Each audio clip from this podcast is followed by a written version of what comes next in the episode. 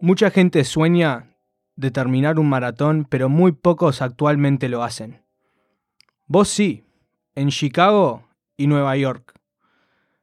Pero no como todos y todos los que llegaron al final, tu decisión de entrar en la carrera empezó el día que tu pierna fue amputada. Estás escuchando a 2233, un podcast de cuentos de intercambio. Cuando yo decidí amputar, o sea, digo, es muy fácil decir voy a amputar. Lo difícil debe ser... o sea, yo, yo lo pensaba. O sea, sí, es fácil que el cáncer se vaya amputando, pero ¿qué más puedo hacer? Algo que merezca luchar para hacer algo. Voy a correr un maratón. no hay dolor, no hay cáncer. Puedo correr un maratón. No hay pierna, puedo correr un maratón. Esta semana hablamos de perder una pierna para tener dos pies en la tierra. Inspirado de la Academia para Mujeres Emprendedoras y verdaderamente inspirante. Y realizando un sueño de cruzar la raya final. Acompáñanos en un viaje desde Quito, Ecuador, a la ciudad de Nueva York. En este cuento, verdaderamente se hace camino al andar. Es 2233. We report what happens in the United States, warts and all. These exchanges shaped who I am. When you get to know these people, they're not quite like you, you read about them. They are people very much like ourselves. And That's what we call cultural exchange.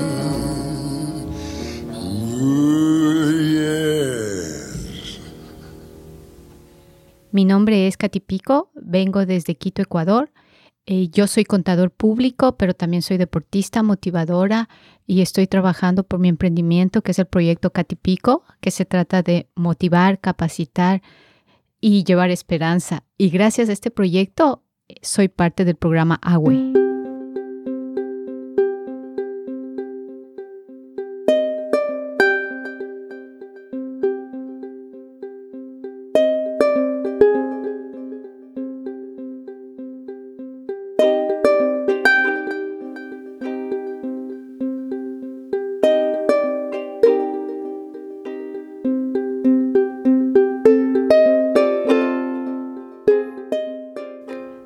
Durante 17 años de mi vida me dediqué a hacer las cosas que según yo me iban a llevar a ser exitosa. Estudié mucho y trabajé muchísimas horas. Conseguí un trabajo de auditor. Trabajaba de lunes a domingo con jornadas de 16 a 20 horas. No importaba porque creía que eso era el éxito. Y me iba a llevar al éxito, tener un gran puesto en una importante empresa.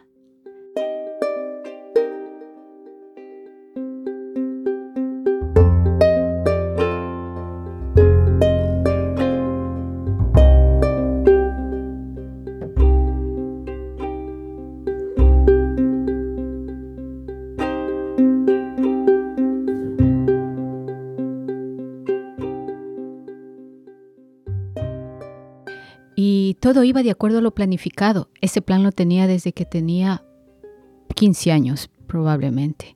Y todo iba perfecto, todo iba bien y estaba haciendo mi MBA.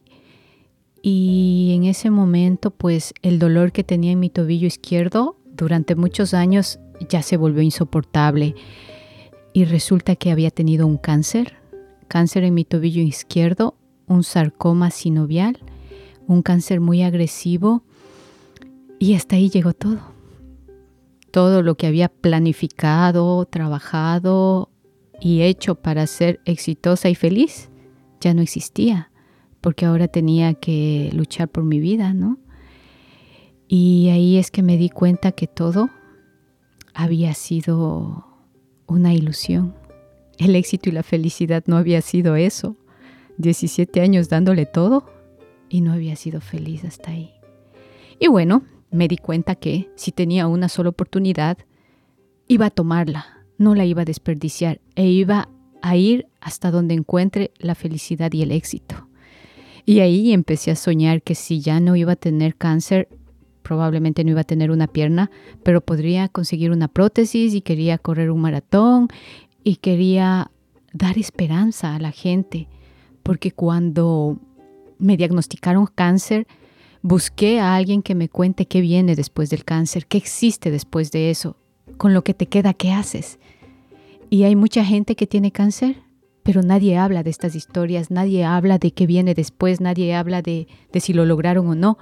Entonces decidí, aparte de correr el maratón, decidí también que iba a escribir y hablar a la gente con cáncer o sin cáncer de que se puede vivir con fe y esperanza realizando tus sueños con lo que quedes.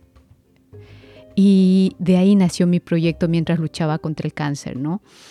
Decidir amputar la pierna fue una decisión muy, muy dramática, muy drástica, pero por suerte trabajo en números, soy contador, entonces para mí las probabilidades son claras, o es o no es. Eso ayudó a tomar mi decisión. Tuve que consolar a mi familia, ellos no se hacían a la idea de que ampute mi pierna, y fueron muchos aprendizajes en un corto tiempo. en cáncer te dan el diagnóstico hoy, tienes dos días para deprimirte, para luego sonreír, aceptar y guardar defensas para luchar. Entonces es algo loco el cáncer y ahora lo veo como una bendición porque me, me puso en reset y todo empecé a, a reorganizar en mi vida, en mi cabeza, en mi mente. Y ahí empecé a ver lo que sí me servía en mi vida y con lo que sí servía me quedé y con lo que estorbaba lo saqué. Porque para sobrevivir necesitas hacer eso, necesitas hacer un balance de lo que tienes y lo que no tienes y lo que sirve y lo que no sirve. Y me quedé con lo que sirve. Y bueno, logré sobrevivir, logré encontrar una prótesis con tecnología, que eso es otro milagro, cómo llegó las prótesis a mi vida, ¿no? Y ya ahora ya no solo corro maratones, sino que escalo montañas, subo glaciares, y ya hice mi segundo maratón y hablo a la gente de lo que significa vivir feliz, de lo que significa tener esperanza contra todo pronóstico. Y así me encontré con una academia de mujeres emprendedoras fabulosa, en donde nos enseñamos unas a otras a inspirarnos y a darnos la mano y a empezar a crecer juntas. Y hoy estoy representándolas a ellas también y a Ecuador, mi país, del cual me siento muy orgullosa también y te puedo decir que soy feliz. Y de eso se trata mi vida.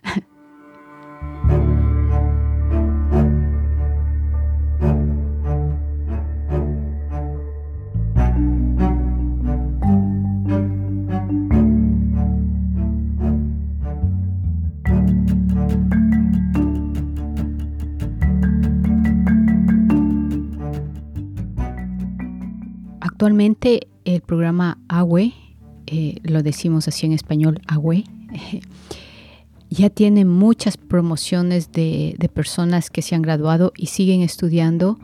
El esquema de este programa es introducirnos al mundo de los negocios con herramientas rápidas y básicas para que tú puedas lograr sacar tu emprendimiento a flote. Compagina aspectos financieros, de marketing, sociales y sobre todo nos ayuda a darnos la confianza y la seguridad de que lo que tú haces es bueno. Para participar en estos programas tenemos que ganarnos un cupo entre muchas mujeres y cuando eres seleccionada ya eres una ganadora y luego entras a, prepararte un poco más con muchas herramientas que te ayudan muchísimo más y aparte el tener el título de AWE respaldado por la Embajada Americana y con la Cámara de Comercio es un gran logro. Eso te ayuda mucho también a que la gente confíe en lo que haces.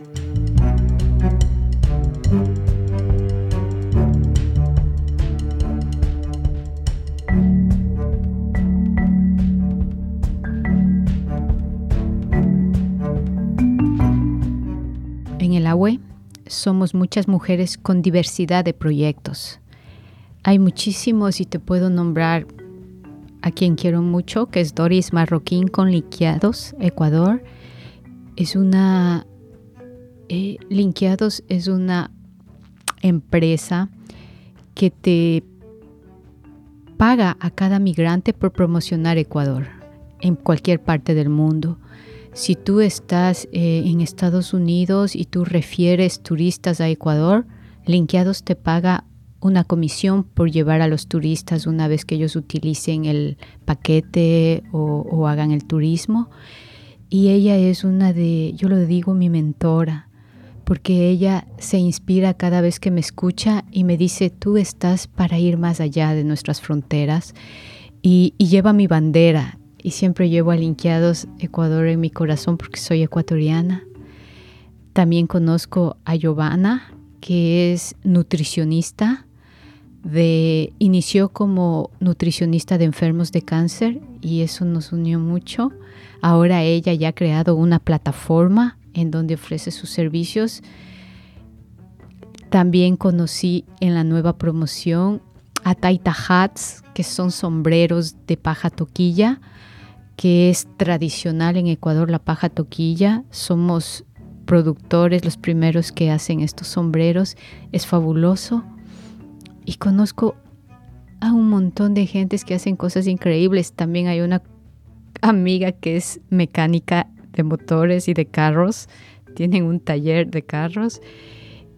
Y somos mujeres que hacemos cosas no tradicionales de las mujeres.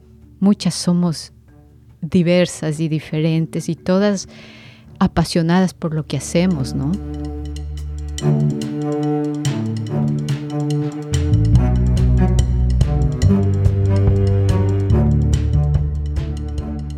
Ecuador todavía es un mundo machista en ciertos aspectos y hay ciertas cosas que también se vuelven difíciles, por así decirlo. Mi proyecto Catipico, que es motivar, capacitar, es importante también porque no solo motivo, porque ahora soy persona con discapacidad. Y en Ecuador las personas con discapacidad no tenemos mucha voz y estamos acostumbrados a la victimización. Entonces yo quiero cambiar esa manera de ver la discapacidad en Ecuador. Quiero que cambiemos victimización por redención. Tener discapacidad no significa vivir triste, tener discapacidad significa encontrar los talentos que puedes hacer con lo que te queda. De eso se trata. Y gracias a eso yo quiero de agua que me ayude a llevar mi voz a donde tenga que llevarla, capacitando a la gente, porque también en Ecuador tenemos una ley de discapacidades que mucha gente no la conoce y las empresas no la saben utilizar o no quieren utilizarla, porque en nuestra ley las empresas públicas y privadas tienen la obligación de contratarnos y aparte de eso pueden tener rebajas tributarias. Entonces ahí es donde yo entro a asesorar, a conversar con las personas, con las empresas y a socializar el tema de la discapacidad. Mi sueño es que la discapacidad sea no victimización, sino redención. Y cuando tú me veas a mí, veas lo feliz que soy, no por cómo me veo, sino por lo que soy. Y eso quiero enseñar a los niños y a los jóvenes. Probablemente la gente adulta con discapacidad en mi país no tengan el mismo pensamiento que yo, pero los niños y jóvenes tienen que inspirarse en algo o en alguien para cambiar la victimización. Y yo quiero ser parte de esa juventud quiero llevar con ellos ese mensaje de que la discapacidad no necesita renunciar a soñar, renunciar a conquistar metas, logros. Nunca fui deportista, con dos piernas. Ahora lo soy, sin una pierna. Por eso sigo haciendo maratones, porque le quiero decir a la gente, yo no me conformo con esto. Voy a seguir corriendo para seguir diciéndole a la gente, si yo quiero, yo puedo y te inspiro con mi historia. Encuentra lo que te haga feliz. Tal vez a ti no te guste correr. Entonces haz yoga o entonces sube a una montaña, pero sé feliz. Solo eso. Y quiero que el agua me ayude a llevar esa voz a donde deba ir, a Ecuador, a Latinoamérica, donde sea. Y por eso le agradezco al agua que me haya dado hoy esta voz aquí en Washington, D.C.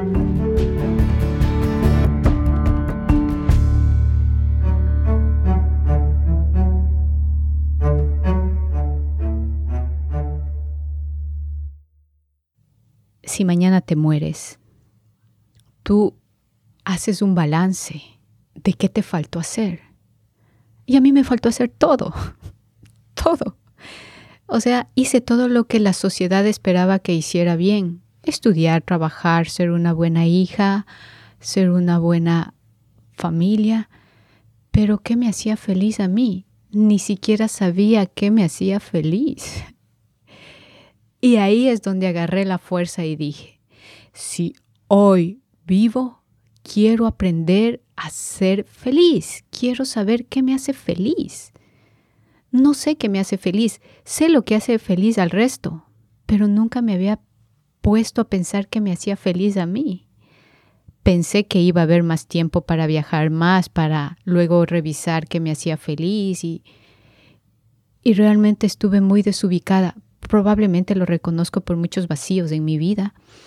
Mi madre falleció cuando era muy pequeña y eso me dejó probablemente con un síndrome de abandono tal vez. Y probablemente eso hizo que quisiera llenar eso haciendo las cosas bien. Tengo que estudiar, tengo que trabajar, tengo que llenar el tiempo para no sentir ese vacío, ¿no? Y cuando te dan un diagnóstico de que tal vez mañana estés muertita, entonces pensaba y decía, oh Dios, dame una sola oportunidad, una sola, y no la voy a desperdiciar. Y ahí es donde agarré la fuerza y el valor. Quería esa oportunidad, quería ganarme la oportunidad. Si tenía que luchar contra un cáncer, lo peor que podía pasar era morirme. Eso ya estaba escrito. Sí que luché y luché e inconscientemente empezó mi cuerpo a ponerse fuerte el oncólogo realmente lo decía, no es la quimio, Katy, eres tú. El cáncer está muriendo. Eh, como estaba el tumor en el tobillo, se podía visualmente mirar. El tumor estaba muriendo. Físicamente lo podías ver, ¿no? Entonces yo decía, bueno, sí, quiero luchar. Y espero que me quede el cuerpo y las fuerzas para encontrar esa felicidad. Cuando no tienes nada que perder, todo lo demás es ganancia. Es un poco así.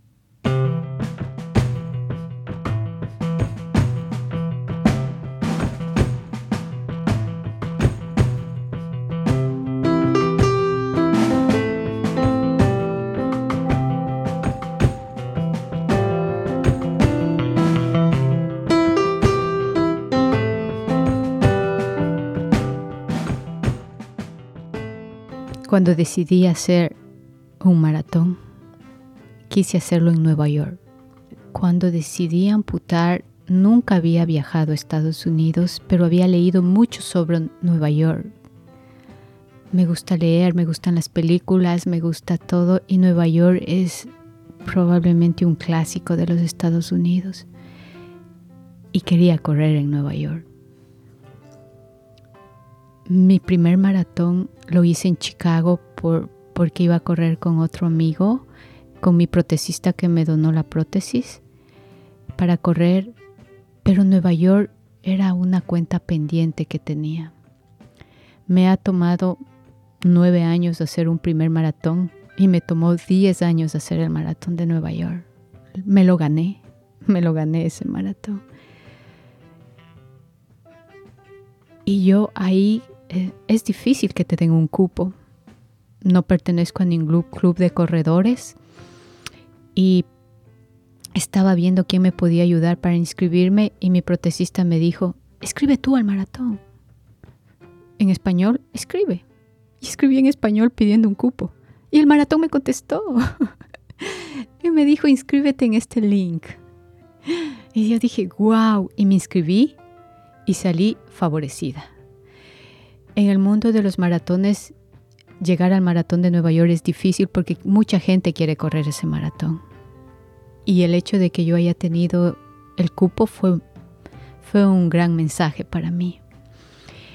Y, y era mi sueño realmente Nueva York. Y yo pensaba conocer Nueva York corriendo, mirar desde un extremo a otro, cruzar esos puentes fabulosos, y ver Manhattan al fondo. ¡Oh, wow! Solo eso debe ya motivarme a correr. Y antes de venir, hace tres semanas, el maratón me notificó que leyeron mi historia cuando me inscribí y que querían nombrarme abanderada de Ecuador en el desfile de las naciones, que es la apertura del maratón. Me sentí realmente orgullosa de llevar la bandera, de llevar el mensaje de Ecuador, llevar a mis amigas emprendedoras en el corazón y en la bandera, llevar a mi familia, llevar mis sueños por los que luché tanto fue todo maravilloso, fue todo maravilloso. Y en el desfile de las banderas, yo llevé con orgullo mi bandera y tuvimos que estar paradas una hora hasta que pasen todas las delegaciones. Pero al final de eso se acabó y los fuegos artificiales y Frank Sinatra con New York, New York, oh, me mató fue espectacular. Me encanta. Era muy significativo, muy representativo y con esa canción terminó el desfile. Y luego llevé la bandera, entregué y ahí sí venía lo más difícil. Había leído que la ruta del maratón de Nueva York es una de las menos fáciles, un poco difícil por los puentes. Y no se equivocaron. Muy difícil los puentes. Si bien yo entreno en la sierra, donde hay muchas subidas y bajadas, este maratón es un poco engañoso porque parece todo recto, pero los puentes son así. Es un poco difícil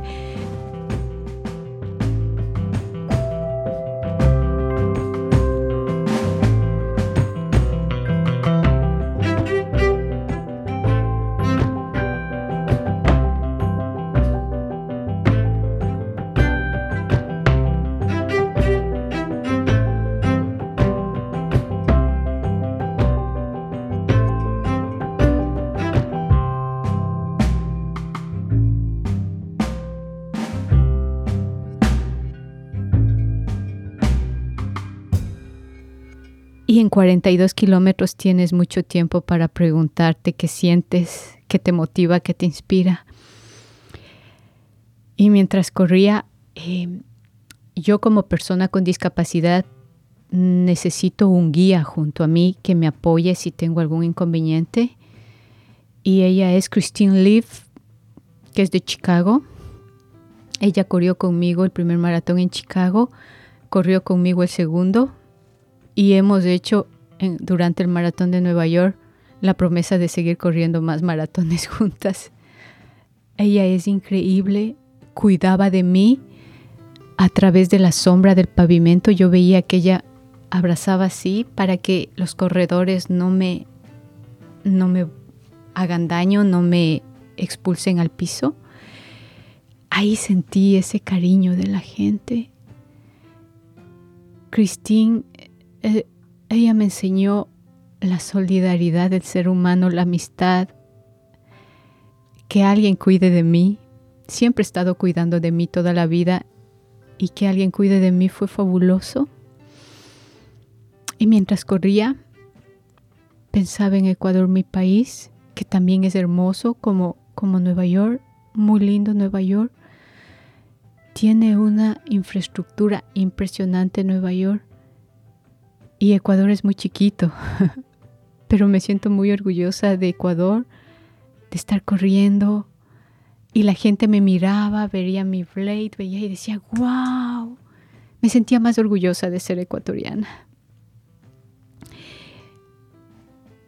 Recordaba a mis amigas emprendedoras que me decían, Katy, tú eres increíble estamos contigo y muchas de ellas estaban mirándome y pendientes de mí. Mi familia, me hubiera gustado que mi familia esté en, esa, en toda la gente que apoyaba, pero dentro de ellas en la milla 16 estaba mi amiga Edith que vive aquí en Washington, D.C. y que con ella estoy vacacionando. Ella estaba ahí, decía Ecuador, mi Katy, y me vio a mí y se puso a llorar cuando me vio bajar del puente en la milla 16. Y ahí es la primera vez que ya empecé a sentir el cansancio y recién iba probablemente por el 60% de la carrera. Y cuando empecé a cansarme, empecé a sentir un poco de dolor en mi pierna, decía, pero yo no vine aquí para irme a la casa sin cerrar este maratón, es el sueño de mi vida. ¿Cómo un sueño se puede abandonar sin lucharlo? Así que me impulsé con mis sueños a seguir corriendo ese maratón y la verdad es que la ciudad es fantástica.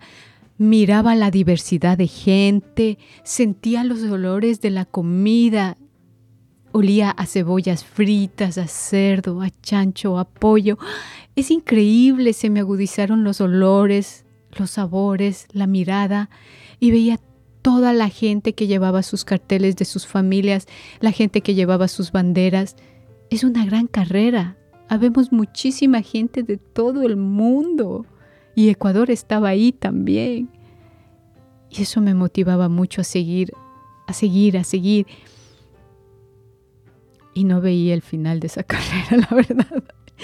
Y ahí me di cuenta que Central Park es grandote, es inmenso porque entré a Central Park y yo decía, ya mismo se acaba, y faltaba como dos kilómetros, y la gente ahí apoyándote y siguiéndote, y todos ellos con muchos sueños, muchos corredores lloraban y se tomaban fotos, y todos teníamos un solo sentir que era ese, lo logramos.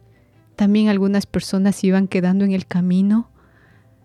Y sabía que muchas personas no lo iban a lograr, tú ya lo miras y yo sabía que lo iba a lograr.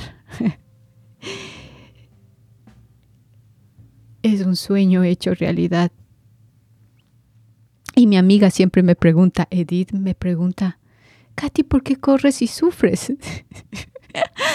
y le digo, lo que pasa es que sufro y soy feliz, no porque sufro, sino porque es una conquista, es una meta. Lo demás sería demasiado fácil. Pero lograr un maratón hay mucha gente que como yo se esfuerza todos los días para lograrlo. Me siento muy feliz de que puedo correr, todavía puedo correr, y mientras pueda correr, hay que correr.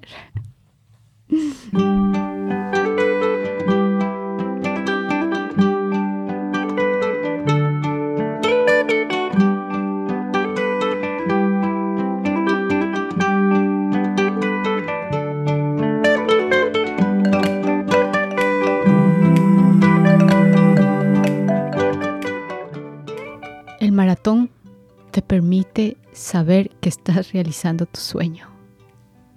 El finish, al final, sabes que cruzas esa meta, sabes que todo el año valió la pena, sabes que la luchaste y lo conseguiste. Realmente el cruzar la meta es, oh my God, yo siento que eso te da energía para pensar en el siguiente maratón, el siguiente año.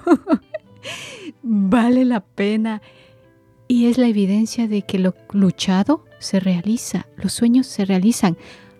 Nueva York es la ciudad de las oportunidades, de los migrantes, de los sueños. Imagínate, sentía yo, probablemente 200 metros antes de la meta yo ya vi que se iba a terminar y ahí agarré más fuerza, corrí más rápido y dije, lo logré, lo logré. Ahí estaba ese sueño realizado y puedes poner un visto y diga, hecho.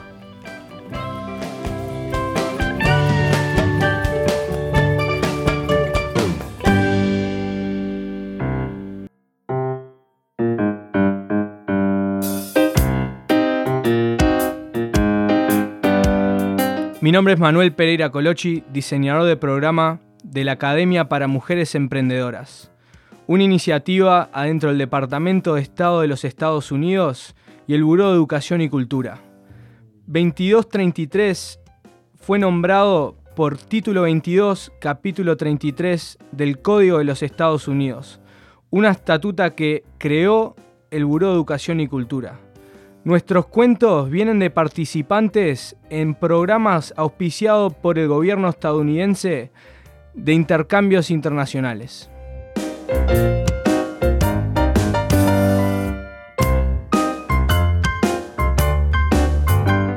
Esta semana Katy Pico habló de sus experiencias como parte de la Academia para Mujeres Emprendedoras o AWE. Para saber más sobre la Academia para Mujeres Emprendedoras y otros intercambios del Buró de Educación y Cultura, estamos en sa.state.gov, eca.state.gov. Te sugerimos que te suscribas al podcast 2233 y por favor, déjanos un buen, un buen repaso y resumen sobre los capítulos que escucharon.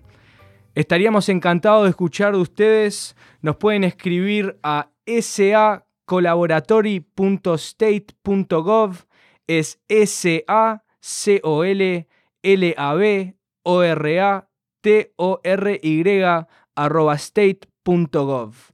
Fotos de las personas que entrevistamos estarán disponibles en nuestra página web los transcriptos de cada episodio también para que los puedan leer mientras van escuchando el episodio de 2233. Por favor, nos encuentran en Instagram, una página muy nueva del Departamento de Estado, 2233 bajón Stories. Un abrazo grande a Katy por compartir su cuento. Christopher Wurst hizo la entrevista y editó este segmento. Un abrazo enorme a María García, propia de nuestro buró, por toda su ayuda en este episodio, incluyendo traslación para la versión en inglés. La música es El Abait Pas Leyu, Noir, de los Tana David y las tres canciones de Blue Dot Sessions, Warre, Hundred Mile y Tar and Spackle. Música arriba del episodio es Quatrefoil de Poddington Bear y el crédito a culminar es la música Two Pianos de Tagier Luz. Until next time. Nos vemos pronto. I feel like I'm uh, doing um, commentary on a soccer game. All right, come on, let's switch. All right, can I listen to this? Does it sound good or it sounds terrible? That sounds good. Okay, great. Here, let me record. I feel like you wouldn't publish the episode if it sounded bad. I wouldn't. It's it's gonna be epic. I'm so I'm actually so proud of the fact that we're doing a um t- a two language This is the episode. highlight of my year. Yeah, no, this is awesome. And she was so good, and she was so good in Spanish that there was just no way that I was tearing up. And I my I speak about one fifth of every word that Yeah. I have another copy.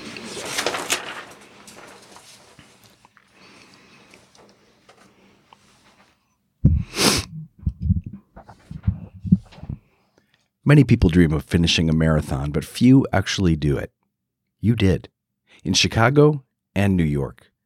But unlike everyone else, even those who made it to the end, your decision to enter the race started on the same day that your leg was amputated. My problem is I can't breathe because I am sick. Many people dream of finishing a marathon, but few actually do it. You did, in Chicago and New York. But unlike everyone else, even those who made it to the end, your decision to enter the race started on the day that your leg was amputated. You're listening to 2233, a podcast of exchange stories. This week, losing a leg in order to have two feet on the ground. This week, losing a leg in order to have two feet on the ground. Inspired by awe and awe inspiring, and realizing a dream by crossing the finish line. Join us on a journey from Quito, Ecuador to New York City and becoming an inspiration to many along the way. It's 2233. This week, Kathy Pico talked about her experiences as part of AWE. No. Yeah. This week, Kathy Pico talked about her experiences as part of the Academy for Women Entrepreneurs, better known as AWE. For more about AWE and other ECA ex-. For more about AWE and other ECA exchange programs, check out eca.state.gov. We encourage you to subscribe to 2233. You can do so wherever you find your podcasts. And hey, leave us a nice review while you're at it. And we'd love to hear from you. You can write to us at ECA Collaboratory at state.gov. That's ECA C O L L A B O R A T O R Y at state.gov. Photos of each week's interviewee and complete episode transcripts can be found at our webpage at eca.state.gov slash 2233. And now you can check us out on Instagram at 2233 Stories. Very special thanks to Kathy for sharing her inspirational personal stories. I did the interview and edited this.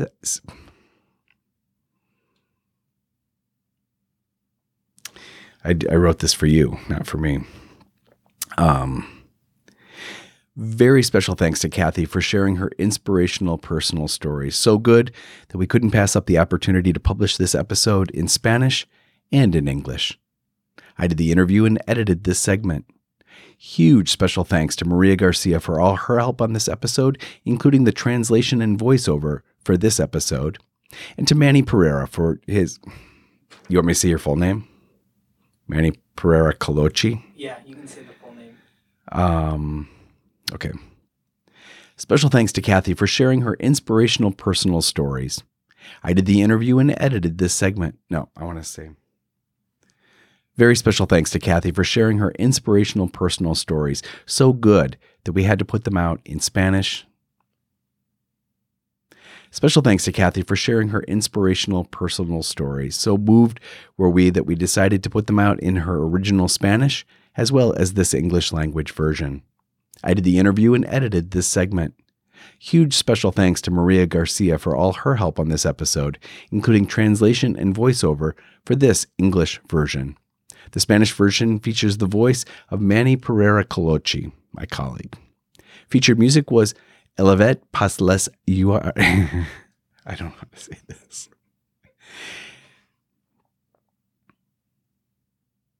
Featured music was Eleve Pas Le You Noir by Lostana David, and three songs by Blue Dot Sessions Ware, Hundred Mile, and Taran Spackle. Music at the top of this episode was Quatrefoil by Poddington Bear, and the end credit music is Two Pianos by Tug Earlius. Until next time, that's it? That's it. Great. Is it recording? Yep. Okay, 15 minutes.